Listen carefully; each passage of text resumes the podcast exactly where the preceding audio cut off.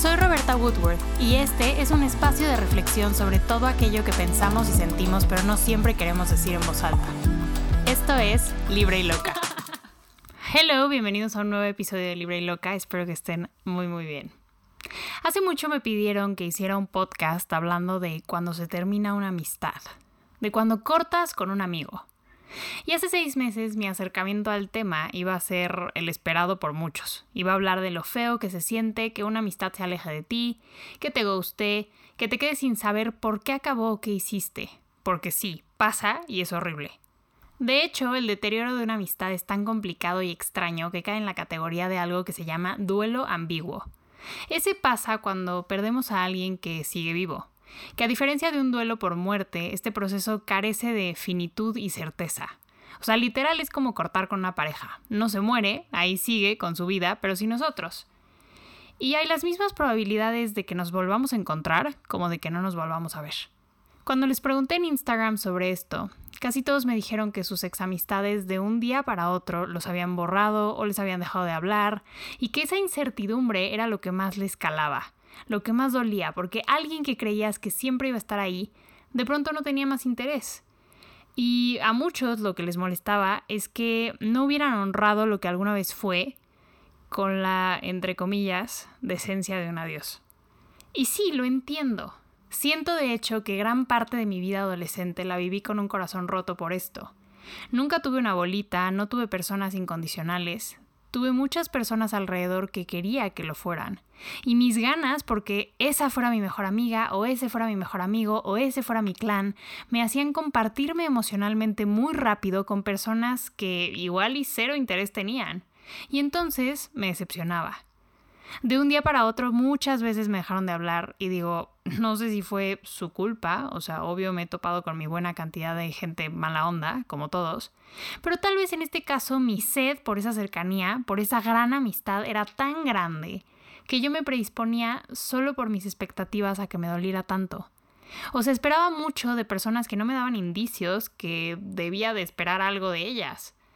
Aquí aplica eso de no te van a querer más porque tú les des más de lo que no han sabido apreciar. Así que por muchos años hubo rotación en esa parte de mi vida y corté con varias amistades. No siempre tuve opción, pero una vez que se alejaban sí cortaba todo de tajo. O sea, ¿para qué tenerlos en redes sociales viendo que preferían estar con alguien que no era yo? ¿Para qué tener un teléfono al que podría haber marcado sin obtener una respuesta? Fui tajante. Si me había abierto contigo y me habías lastimado o decepcionado, me cerraba inmediatamente y te sacaba de mi vida. ¿Era eso inmaduro? Quizá. Pero siempre he sido muy sensible y seguir conviviendo con gente que me hacía recordar cómo me había vulnerado y cómo no había sido recíproco o bien recibido, me hacía sentir diminuta. Así que eliminaba todo. Más que nada por mi bien, por mi paz mental y la ansiedad que me daba pensar en cómo había cometido de nuevo el error de ilusionarme.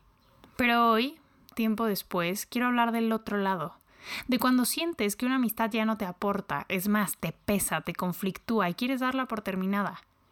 Dentro del camino del amor propio siempre se habla mucho de ver primero por ti y la nula necesidad de dar explicaciones a los demás. En pocas palabras, a todos nos han dicho, no le debes nada a nadie. Y aún así, cuando estamos en este tipo de situaciones, creemos que la gente nos debe una explicación, un último esfuerzo o una razón que nosotros consideremos válida para dar por terminada la amistad, cuando la realidad es que eso es mentira. Cada uno de nosotros somos protagonista, guionista y director de nuestra vida, y podemos reeditar y cortar la historia y a la gente a nuestro antojo. Entonces, si tenemos eso claro, ¿por qué no lo aceptamos? Igual y muchos pensarán que, pues, ¿dónde queda la responsabilidad afectiva? ¿Dónde queda el cierre? Pero también hemos hablado mucho sobre los cierres y cómo son algo que realmente el ego quiere y no necesariamente algo que la vida te da, sino que tú tienes que darte a ti mismo. Creo que a veces queremos un cierre para justificar nuestro dolor, para saber que no duele en vano. Esperamos que alguien nos diga, la neta sí te quise, sí fuiste mi mejor amiga, te confié todo y me la pasé increíble contigo, pero la verdad ya no quiero seguir con esto. ¿Se imaginan? ¿Realmente eso sería un cierre? No, porque tu cabeza seguiría con millones de preguntas. Bueno, si fue tan bueno, ¿por qué se acabó? Bueno, si esto era tan malo, ¿por qué no me dijiste antes? Entonces, ¿por qué nos peleamos? ¿O en qué momento cambió esto? Etcétera, etcétera. Si las dos personas no están en la misma página, una conversación termina siendo una pelea o termina siendo muy dolorosa. Y eso es en vano, porque si una de las partes quiere darlo por terminado, cualquiera de las dos opciones no va a cambiar ese hecho. Y si las dos partes quieren terminar una amistad, una conversación al respecto termina siendo obsoleta. Con una pareja siento que una conversación es necesaria por los compromisos que implica. Una amistad se puede diluir con el tiempo y no te previene de tener más amistades ni construir con otras personas. Pero bueno, aquí la cosa es que a veces llegas a un punto en el que simplemente sientes que con una persona ya no embonas, ya no haces clic. Tuve dos situaciones diferentes en los últimos meses que me comprobaron esto. La primera es bastante clásica, pero no le quitó lo inesperado. Hubo un malentendido, infundado o no, lo hubo. Una amistad cercana me agregó a un grupo con el cual después de pasar tiempo me di cuenta de que no tenía nada en común, no me gustaba y me sentía extremadamente incómoda de convivir en general, así que me salí. Nuestra relación jamás dependió del grupo, eso llegó después, y en ningún momento me pareció que hubiera problemas si decidía no participar en actividades con ellos. Su grupo existía previo a mí e iba a continuar existiendo después de mí, como imaginé que pasaría con mi amistad, que también existía antes de conocerlos a todos ellos. Tomé una decisión que nada tenía que ver con esta persona, y esta persona se la tomó completamente personal. Esto no lo supe al principio, cuando sentí que algo estaba raro, le hablé para ver qué onda y me dijo que no pasaba nada. Días después me marcó para decirme que se había molestado, que sentía que era personal, que si no me gustaba su grupo prácticamente no me gustaba nuestra amistad y que un millón de cosas que cabe recalcar que nunca había mencionado que tenían que ver con mi forma de hablar, de ser y de relacionarme le molestaban. Incluso decidió sacar a colación inseguridades y cosas que le había contado en lo que podríamos llamar el periodo más oscuro de mi vida. Porque sí, esta persona fue una de mis anclas en un periodo súper difícil. Y mientras estábamos teniendo esta discusión yo no daba crédito de lo que estaba pasando. Una cosa era que externara su desacuerdo y otra muy distinta que decidiera usar todo eso que alguna vez le había contado que dolía en mi contra no solo se me hizo innecesario, sino completamente bajo y de mal gusto.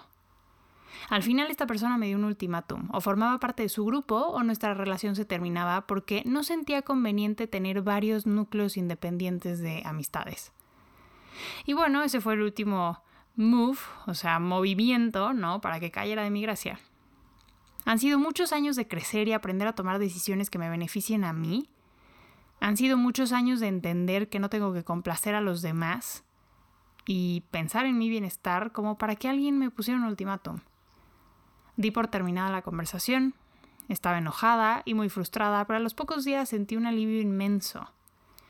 Me di cuenta de todas las situaciones incómodas en las que había estado precisamente por posponer ese momento, esta pelea, este quiebre, porque a lo largo de nuestra amistad también había habido cosas que a mí no me habían gustado y no había dicho nada por esta creencia de que tienes que aceptar a todos como son. A momentos traté de ser alguien que yo no era, traté de participar en actividades que no eran para mí, con personas que no me sumaban en lo absoluto, y con este quiebre me liberaba de todo eso. En el pasado habría hecho todo por remendarlo. Le habría marcado al día siguiente y habría aceptado todo con tal de volver a la normalidad. Pero para mí era claro que después de esa discusión no había nada que volver. Yo no habría podido volver a confiar en esa persona y con el pasar de los días me di cuenta de que tampoco me hacía falta. Decidí que esa relación se había acabado en ese momento. Dos meses después, a mi sorpresa, me buscó. Sin disculpas, sin petición para hablar, literalmente me dijo que si íbamos a desayunar como si nada hubiera pasado y que le ayudara a comprar un par de cosas. Y ahí decidí que no. Ojo, lo dudé, mi papá y mi mejor amigo me dijeron que por los años de amistad, maybe debía de aceptar, debía de ir, debía de escucharlo. De nuevo, como si nos debiéramos algo. Y la verdad es que por eso casi acepto. Pero la verdad es que sabía que aunque aceptara y fuera, yo no iba a querer estar ahí, me iba a sentir incomodísima. Mucha gente dice que las personas harían tal o cual cosa, ¿no? Si les importara. O sea, esa persona te buscaría si le importaras, sobre todo refiriéndose a las parejas. Pero yo creo que más allá de eso, y para no clavarnos en analizar quién hace un gran esfuerzo y quién hace el mínimo, y cuál es la diferencia entre ambos, yo creo que en general la gente nos demuestra qué es lo que puede dar y cuánto puede amar y nosotros somos los que decidimos si es así como queremos ser tratados y amados. Yo personalmente quiero rodearme de personas que hablen con claridad, que sean lo suficientemente maduras para decirme qué les molesta sin que tenga que estarlas presionando o adivinando, y que sean lo suficientemente humildes para poder pedir una disculpa cuando sea necesario. Me negué a esa invitación y acto seguido esta persona se molestó y me pidió un reembolso de una vela que me había comprado antes de la pelea. By the way, los que no sepan, tengo una marca de velas que se llama The Burning Poetry, la pueden ver en Instagram.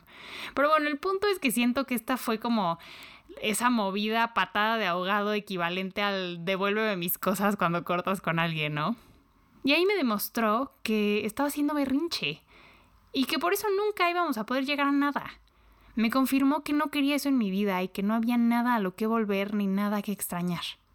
En ese lapso, muchos entraríamos a un periodo de nostalgia, de pensar en todo lo que fue y ya no es, cuestionándonos si la amistad alguna vez fue real o vivimos en el engaño. Pero como dice Julián, a quien conocieron en el episodio 34, y si no lo han escuchado, se los recomiendo, no porque algo ya no sea significa que nunca lo fue. Y he encontrado mucho confort en esa idea. Fuimos amigos, sí. Fue un gran apoyo en una etapa difícil de mi vida, también.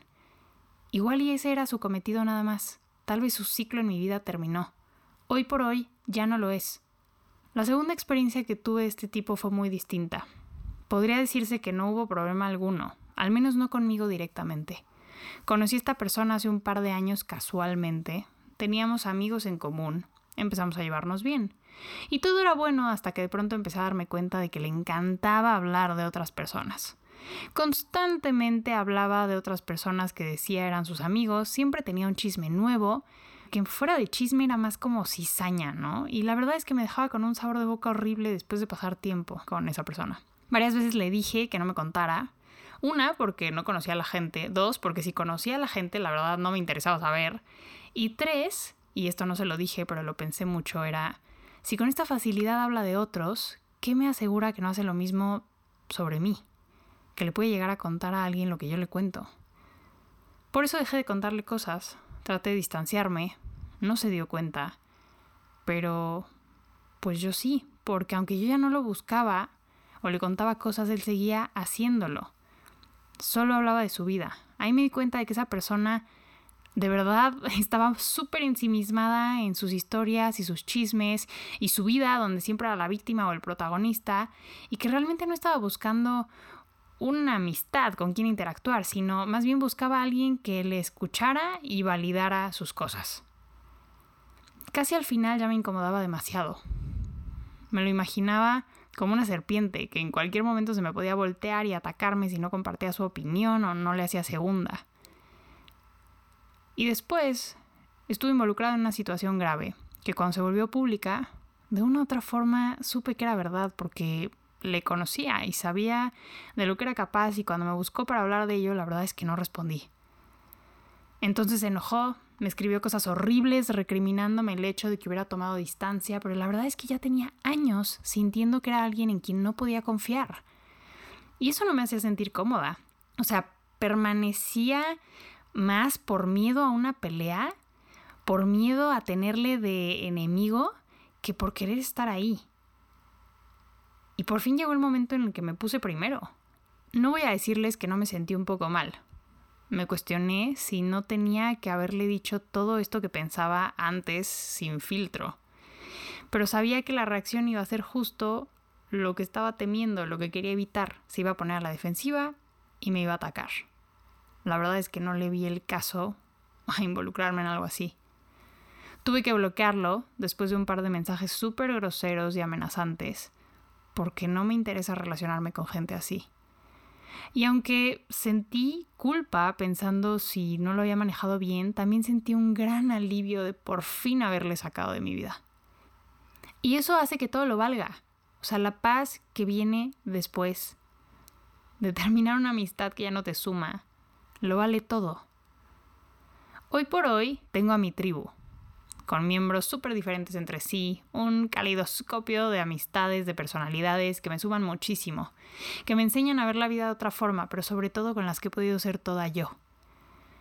Y aún así es inevitable que en este proceso de crecimiento y evolución en el que nos encontramos todos, y en el que dejamos atrás versiones viejas de nosotros, también eventualmente dejemos atrás amistades porque simplemente ya no vibran en la misma frecuencia.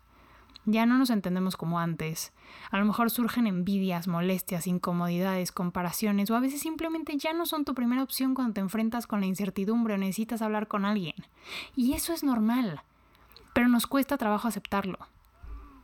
Se nos olvida que la vida es impermanencia pura y sí, cortar con un amigo a veces es una despedida en la que nadie dice adiós. Y lo que crees que por la historia será un hasta luego, puede llegar a ser un hasta nunca. Pero recuerda que así como tú no le debes nada a nadie, nadie te debe nada a ti. No te lo tomes personal, no siempre tiene que ver contigo. En este caso yo me separé de esa amistad porque ya no me sumaba. Quizá esa persona fue criticona siempre y hace dos años no me molestaba, pero hoy por hoy sí. Hoy por hoy ya no quiero esa energía, así que aunque el cambio sea para bien, es un cambio y es mío y es un proceso personal. Igual y yo le caía bien a alguien y ahora que soy la niña del podcast o la niña que trabaja un buen o que anda metida en mil proyectos, pues ya no le caigo tan bien a la gente. La decisión y la libertad de ser mi amiga o no recae en esa persona. No es personal conmigo y está bien. Fluyamos y dejemos ir cuando corresponde, porque siempre, siempre, siempre, aunque creamos que nunca vamos a empatar con alguien más, siempre llega alguien más. Cada minuto que pasa, evolucionamos, cambiamos, crecemos. Es normal que nuestro entorno evolucione también por consecuencia. Y sé que a veces queremos regresar a lo que conocemos porque parece más cómodo que la incertidumbre de no saber qué llegará. Pero sigue caminando, antes me daba miedo el futuro y ahora lo veo de verdad como un abanico de posibilidades ilimitadas. Algo que podemos ir escribiendo, una hoja en blanco con miles de propuestas de personajes nuevos. Y eso lo hace ridículamente emocionante. Cuéntenme por favor qué les pareció este episodio, espero que lo hayan disfrutado. Quienes no me conozcan, soy Roberta Woodworth, me pueden encontrar en todas las redes sociales, Twitter, Instagram, Facebook y TikTok como arroba de, o sea, T-H-E, Roberta Woodworth, y en este espacio que es Libre y Loca cada semana. Les mando un abrazo fuerte. Bye bye.